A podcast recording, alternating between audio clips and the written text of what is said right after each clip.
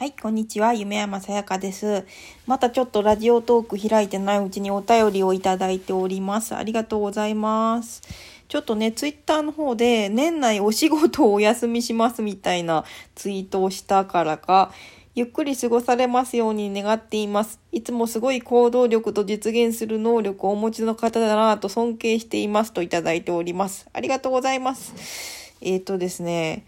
ちょっと働きすぎたよね、今年。もう、あの、毎年の収入で言うと1年分ぐらいを9月までに働いてしまって、ちょっとオーバーワークしてしまったので、なんかもう疲れが溜まって抜けなくなってしまって、具合悪くなったり、頭痛くなったり、ちょっと続いてきたので、で、ちょっと漫画事務所の方にも相談して、で、お医者さんにも相談して、で、聞いたところやっぱ2、3ヶ月休養した方がいいんじゃないかっていう話になって、で、あのー、休める仕事を休むことにしました。で、フリーの仕事で、ストップできる仕事はもう受付休止にして、で、その、占いの仕事だけ、あの、あんまり休んでると解雇になっちゃうといけないんで、それだけは行きたいんですけどってことをお医者さんに相談したら、それはいいですよって話になって、で週2回、お店に通う仕事だけにしましたね。で、あの、家で持ち込みで、家でする仕事をもうゼロにしたんで、家にいるときはゆっくりできるっていう感じ。で、もし、あの、体調悪い日は、あの、お店に電話して、出勤を取りやめにしたら、あの、お仕事はなしになるので、とにかく、その、締め切りを抱えたりだとか、手持ちの仕事をゼロにすることにして、で、だいぶね、あの、すっきりしてきました。で、いろんな悩み事もあったんですけど、それも、その、トラブルの元になってる人と話をして、で、あの、解決していって、3つぐらい悩みがあったんですけど、それもちょっと解決に向かって、あの、結果が出てきたので、なんか、このまま年末まで休んでたらまだ元気出て仕事できるかなっていう感じがします。で、お便りでもう一個届いていて、これ知ってますかっていうね、ネタ提供ありがとうございます。で、えー、っと、夢山さんは、あ、こんにちは。夢山さんは、これなんネリスっていうもの？タイプエクスプローラーという性格診断を受けてみたことがありますか？ネットで無料でできるアメリカのサイトです。これが無料な割に結構勉強になるというか使えるのです。もしよければ結果を知りたいっていうことで、あのー、その後も、夢山さんは爽やかで論理的な話し方をされるので聞き入ってしまいます。ありがとうございます。で、あの、でも、手越くんにあわあわしてるところ面白かったですっていう風に来てますね。残ってるもんね。なんか、面白かったのかな？あれ。あの、作曲家募集のとこが面白かったみたいです。あの、また気になる人は遡って聞いてみてください。で、これね、やったことあるかなと思って、どんなんかなって調べたら、なんかね、ツイッターかなんかでも回ってきて、やったことはあるやつでした。またリンク貼っとくんですけど、なんか16タイプに診断これ分かれるやつだよね。だと思うんだけど、違ってたらすいませんね。で、なんかその質問を同意する同意しないで、6つレベルに分けて、すっごい同意するのか、ちょっとだけ同意するのかみたいなのをずっと選んでいくと、こう結果が出るっていうやつだったんですけど、私これやってみたら、なんかね、前はね、もうちょっとなんか紫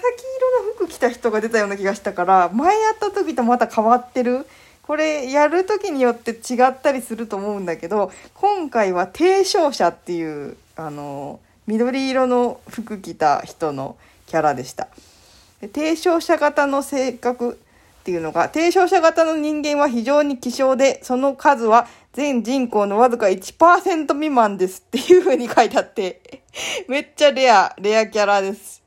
夢山さんレアキャラでしたね。それにもかかわらず、世界にその足音を残して、足跡を残しています。だから結構なんか功績を残すような人ではあるんだけど、レアキャラみたいです。外交官であることから生まれながらに理想主義者で道徳感覚がありますが、提唱者型の人たちを際立たせているのは付随する計画型の気質です。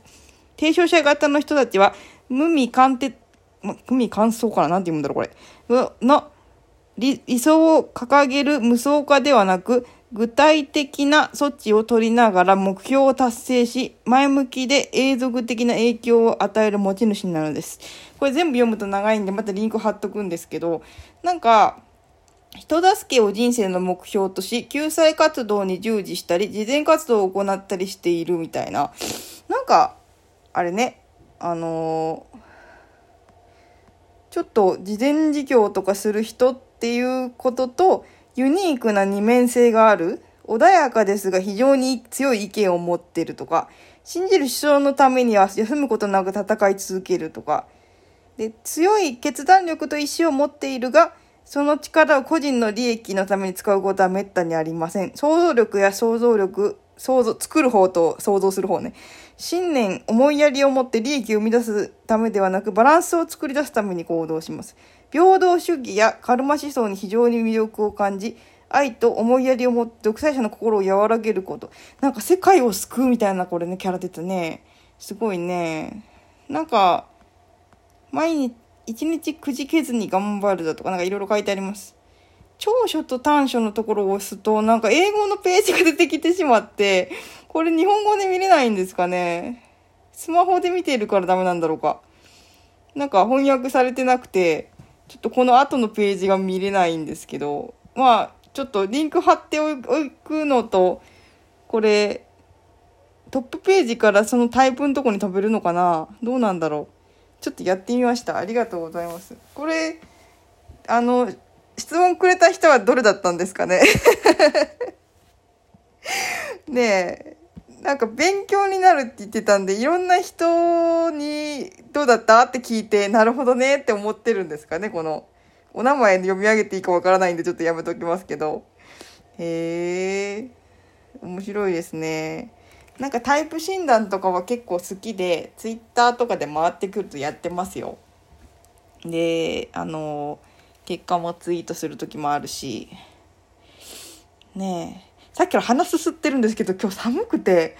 で、あの、長袖の T シャツでは対処できないぐらい寒くて、でもなんかトレーナーみたいなちょっと分厚い生地のやつ着るのもなんか早すぎるような気がして、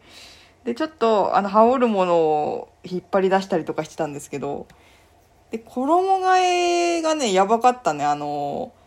なんか服が入ってないと思ってる箱に、あの、服入れてて、服入ってると思ってる箱を全部探しても全然秋服、冬服が出てこなくて、嘘。なんか、ミニマリストこじらせて全部捨てたかとか思って。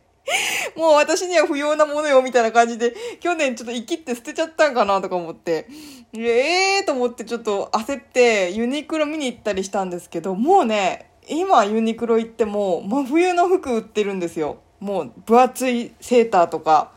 ニットの。分厚いモコモコのやつ。で、その薄手の秋服みたいなの全然売ってなくて、